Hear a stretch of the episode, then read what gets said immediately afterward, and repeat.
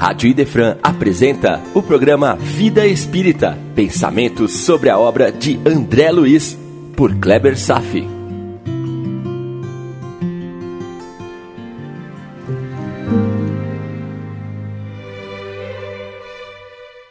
Nosso Lar, capítulo 38, Caso Tobias, parte 1.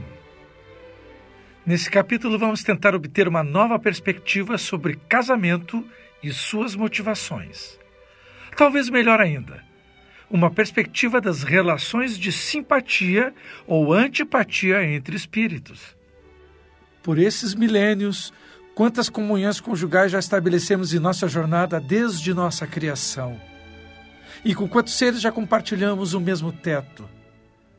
André Luiz foi convidado a conhecer a história do casamento de Tobias com Hilda que perdurou até a morte dela, quando então contraiu segundas núpcias com Luciana. A primeira, com Hilda, como determinante espiritual, enquanto a segunda, com Luciana, muito mais motivada pelo companheirismo fraterno e por conveniências necessárias. Será que Hilda teria sido o espírito mais afinizado com Tobias durante a sua longa trajetória, existência após existência? Não há uma resposta definida, mas parece que sim. Que forças motivadoras nos levam a encontrar determinada pessoa? Será que por um contrato pré-definido no mundo espiritual, antes do retorno ao mundo da carne? Ou apenas as circunstâncias aleatórias dos encontros e desencontros nas relações sociais que determinam as comunhões sem vínculo com o passado? Ou as duas hipóteses são pertinentes? É um tema vasto e de interesse geral. Para não correr risco de nos desviarmos do foco doutrinário, eu vou apresentar alguns princípios fundamentais das uniões entre espíritos, já bem descritos na literatura. A começar, vamos clarear uma dúvida muito comum entre nós. Que fator você acha que proporcione a maior estabilidade e solidez nas relações duradouras. Seria a crença de que os iguais se atraem ou seriam os opostos? É o princípio dos iguais, sem dúvida.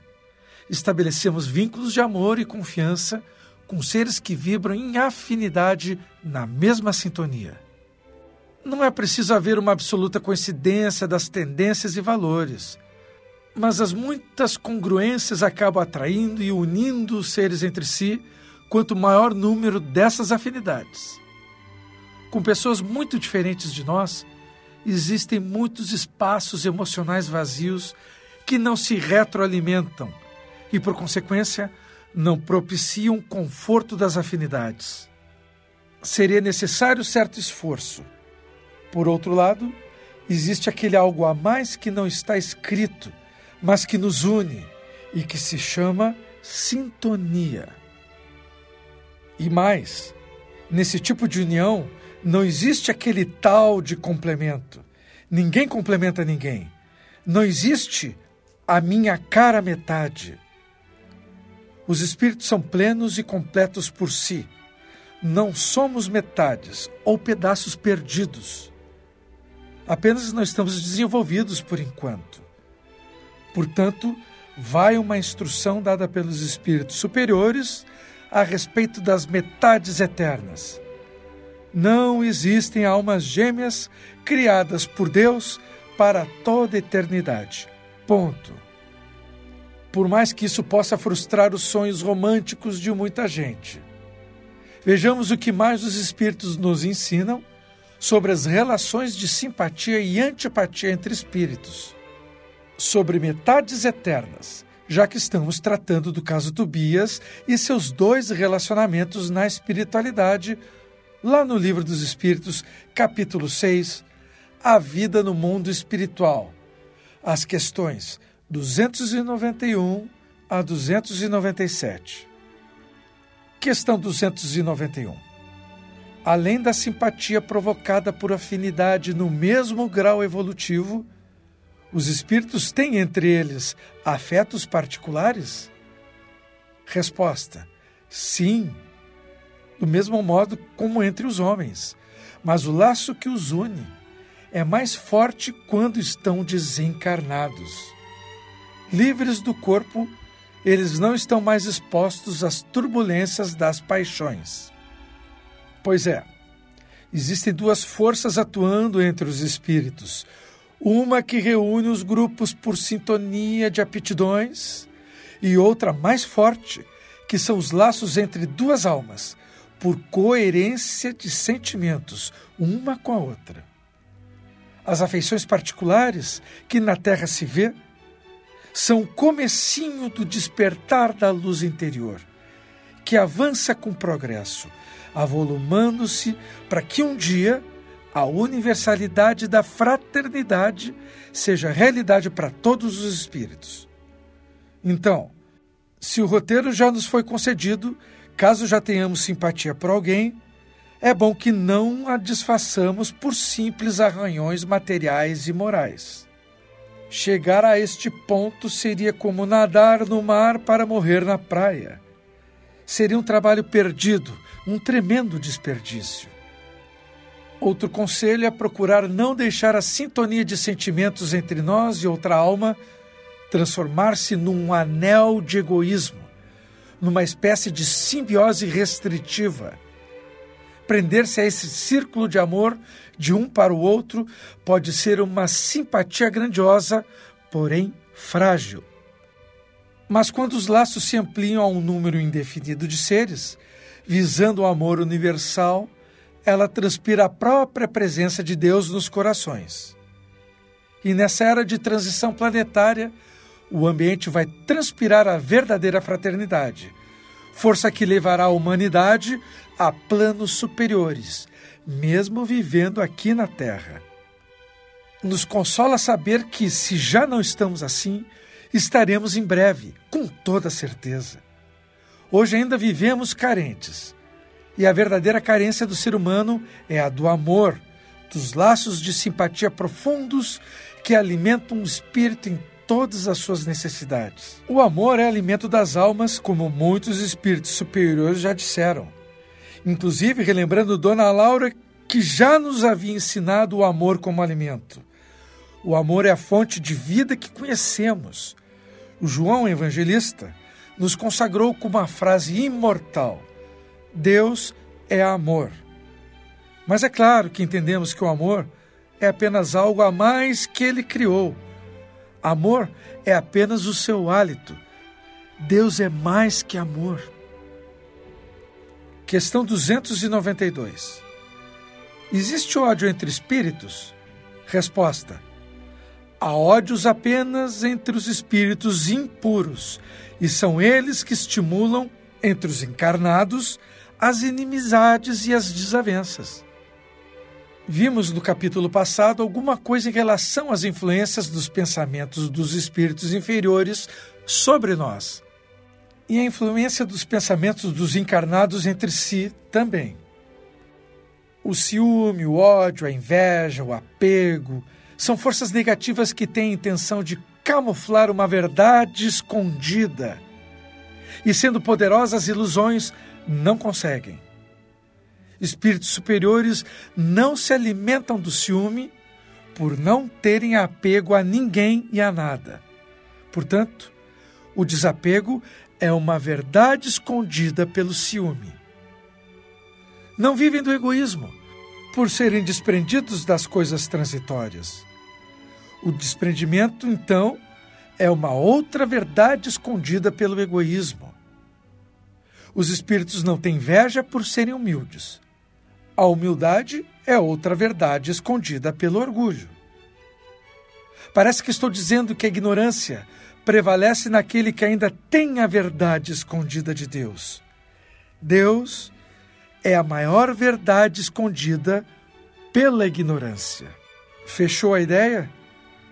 Quando trabalham no meio de almas infelizes, no ambiente de inferioridade, os espíritos elevados não julgam nem maltratam porque eles já passaram por caminhos idênticos e entendem porque na Terra não existe a felicidade. Ela está escondida pela ignorância. A humanidade, mesmo as criaturas que se esforçam para melhorar, ainda deixa escapar do coração alguns reflexos de ódio para aqueles com quem não simpatizam e os que desconhecem as verdades espirituais ocultas em seus corações. Ainda acham que a violência, que a inimizade, que o orgulho e o egoísmo devem necessariamente formatar o caráter do homem honrado. E esse ambiente inferior é o caldo de cultura onde se deixa de existir a solidariedade que ainda esconde a verdadeira fraternidade entre os povos. Mas ainda é apenas uma outra verdade escondida. Somente entre os espíritos impuros há ódio, porque desconhece a verdade escondida do amor. A ignorância apenas não é o avesso do amor, porque chegará um tempo que o espírito só manifestará o amor. A ignorância nessa época será banida, não existirá mais. A ignorância, meu irmão, está com seus dias contados. Por outro lado, somos dirigidos pelos Espíritos do Senhor que estão no céu, como escrito no Evangelho segundo o Espiritismo. São multidões de almas preparadas para que esse amor se estenda por todo o reino humano. O maior combate não está fora de nós, está em nosso mundo íntimo. E vivemos nossas existências quase que exclusivamente para nos depurarmos desses inimigos do coração que querem esconder as verdades da luz. Os inimigos do coração também estão com seus dias contados. Questão 293. Duas pessoas que foram inimigas na terra conservarão essa inimizade no mundo dos espíritos? Resposta: Não. Compreende que suas desavenças eram tolices e seu motivo era infantil.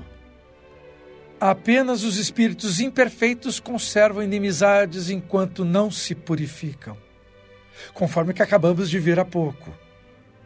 Se a causa da separação desses espíritos for motivada apenas por interesses materiais, ora, eles não pensarão mais nisso após o desencarne, mesmo que sejam pouco evoluídos. Desde que não haja antipatia entre eles e a causa das desavenças não mais existir, podem se rever com prazer. Vamos ver um apontamento de Kardec. Tal como dois escolares que, ao chegarem à idade da razão, reconhecem a infantilidade das brigas que tiveram em sua infância e param de se querer mal. E vamos esclarecer aqui que os espíritos inferiores conservam todos os ressentimentos gerados quando na Terra. A natureza não dá saltos, não acontecem mudanças emocionais repentinas. Ao desencarnarem, os espíritos levam junto a si todas as suas inferioridades, desde quando não se purificaram. Conforme o grau de ignorância do ser, o ódio que nasce na terra entre duas criaturas ou mais pode até aumentar como espírito livre.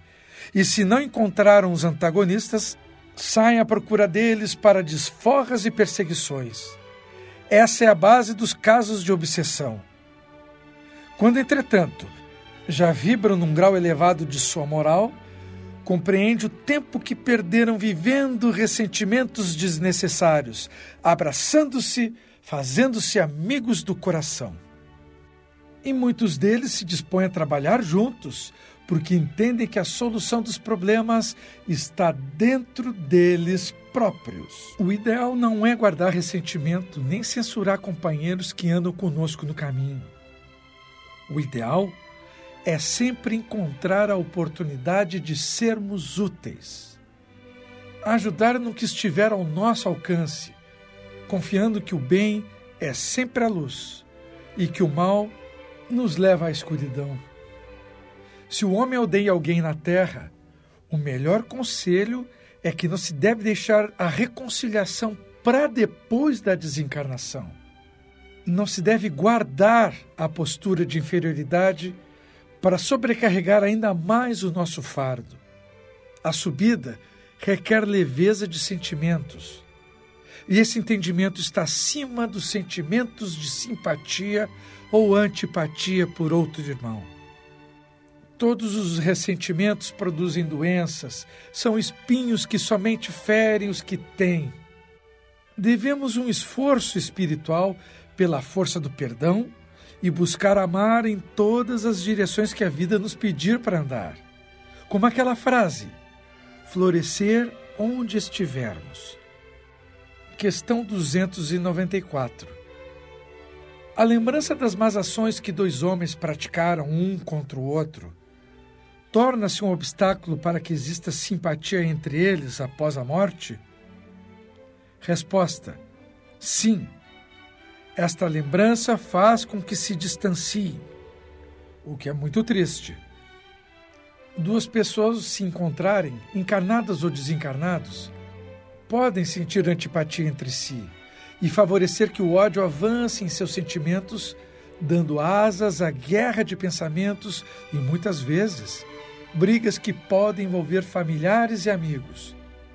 E isso, meu irmão, às vezes não passa de lembrança do passado, guardadas na inconsciência, e que vem à tona na forma de um sentimento de antipatia que nós, os desavisados, podemos alimentar e ampliar.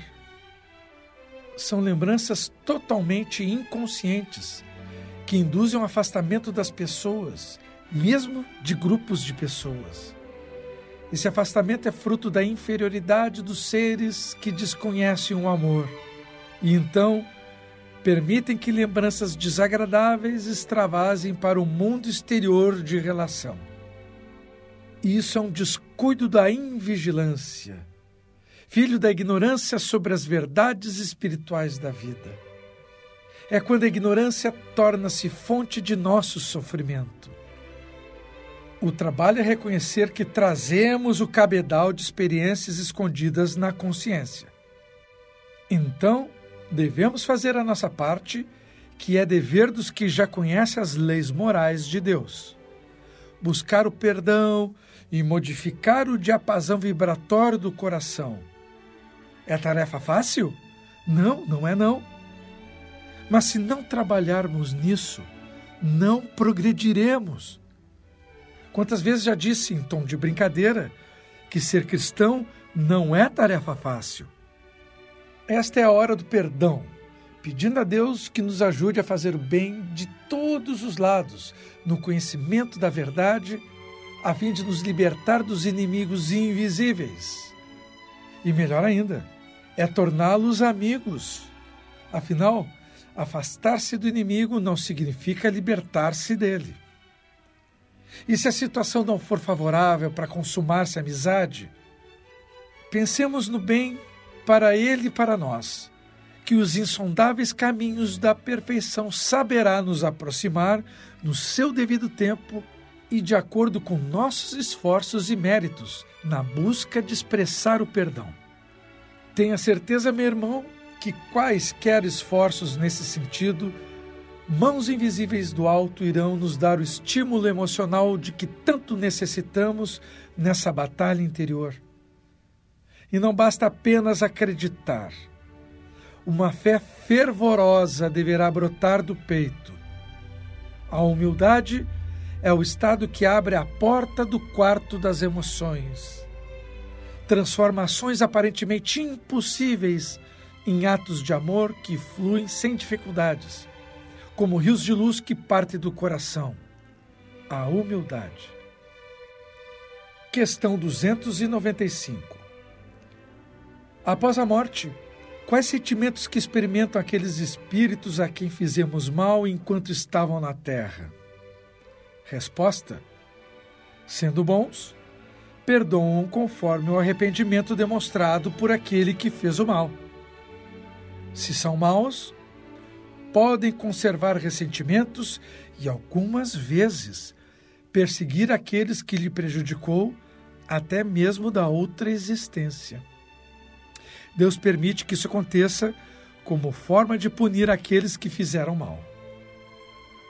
Se os ofendidos forem espíritos inferiores, os sentimentos são de vingança, de ódio, de violência, formando, quando podem, todo tipo de obsessão sobre os ofensores do passado. Já se forem espíritos elevados, com padrão moral mais sólido, não perdem mais tempo em perseguição. Para quem leu Paulo Estevão, de Emmanuel, Os capítulos que envolvem a perseguição de Estevão por Paulo de Tarso e seu julgamento e a cruel sentença de morte e depois já desencarnado, sabe que Estevão teria todos os motivos para buscar vingança contra o apóstolo Paulo. Porém, Estevão aproximou-se dele como um dos seus guias, porque Estevão simplesmente era um anjo a serviço do amor. Esse fato explica completamente a questão de Kardec. O mal não dá trégua aos que geram um ambiente de discórdia, mas somente depois que os espíritos do mal sofrerem as consequências do próprio mal que fizeram, é que mudam de ideia e passam a fazer o bem. Estas são as lições da dor, a sua maior finalidade: induzir o espírito a pensar e refazer as suas condutas. O ofensor nunca se encontra em paz, mesmo se o ofendido perdoa, porque gravou na sua consciência os dramas da ofensa e criou seus inimigos íntimos, que são os piores. As dores de consciência são verdadeiros justiceiros. Tenha sempre em mente, meu irmão, que cada inimigo que criamos em nosso caminho são abismos para a consciência em chamas. Mas, por outro lado, os amigos que fizermos em nossa estrada serão pontos de luz que ajudam a nos libertar das trevas. Questão 297. Os laços afetivos que uniram dois seres na Terra continuam a existir no mundo espiritual? Resposta: sim. Sem dúvida, desde que estejam fundados sobre uma afinidade verdadeira. Mas se a origem dessa afeição tenha por base a beleza física, por exemplo, ela desaparece quando a beleza desaparecer. Os afetos entre espíritos são mais sólidos e mais duráveis que sobre a terra, porque não estão subordinados ao capricho dos interesses materiais e do amor próprio. Quando a afeição é física, ela desaparece com a perda do corpo. Porém, pode algumas vezes demorar-se mais um pouco enquanto a animalidade durar porque são paixões inferiores que ainda existem no plano espiritual, quase como na terra. O amor, entre aspas, na terra, principalmente entre as almas mais materializadas, é revestido do desejo egoísta de satisfação pessoal. Ele ainda se encontra preso à natureza primitiva e animal do homem, que ainda confunde amor com sexo não é à toa que a afeição de uma pessoa para com outra nasce, na maioria dos casos, do sexo. Entretanto, quando essas pessoas se espiritualizam, esse instinto se sublima, assumindo uma nova dimensão que escapa da nossa sensibilidade de homem comum. E saiba que no mundo espiritual há sexo, e ele é praticado entre os espíritos inferiores que nem aqui na matéria que nem no nosso ambiente de encarnados. Muitos sonhos eróticos são, na verdade, incursões reais ao ambiente de sexo entre encarnados e desencarnados. É uma viagem astral que a pessoa deixa seu corpo durante o sono e vá no ambiente espiritual inferior para praticar o sexo. Ah, se pudéssemos enxergar o que se passa na dimensão espiritual adjacente aos prostíbulos ou em outros tantos ambientes vulgares, talvez muitos homens repensassem seus pensamentos e atitudes. Afinal, o homem sempre vai se encontrar nos lugares em que seu coração programar. E estarão com ele todos aqueles que vibram na mesma faixa, seja no submundo seja no céu. Por hoje era isto. Desejo paz a todos e até breve.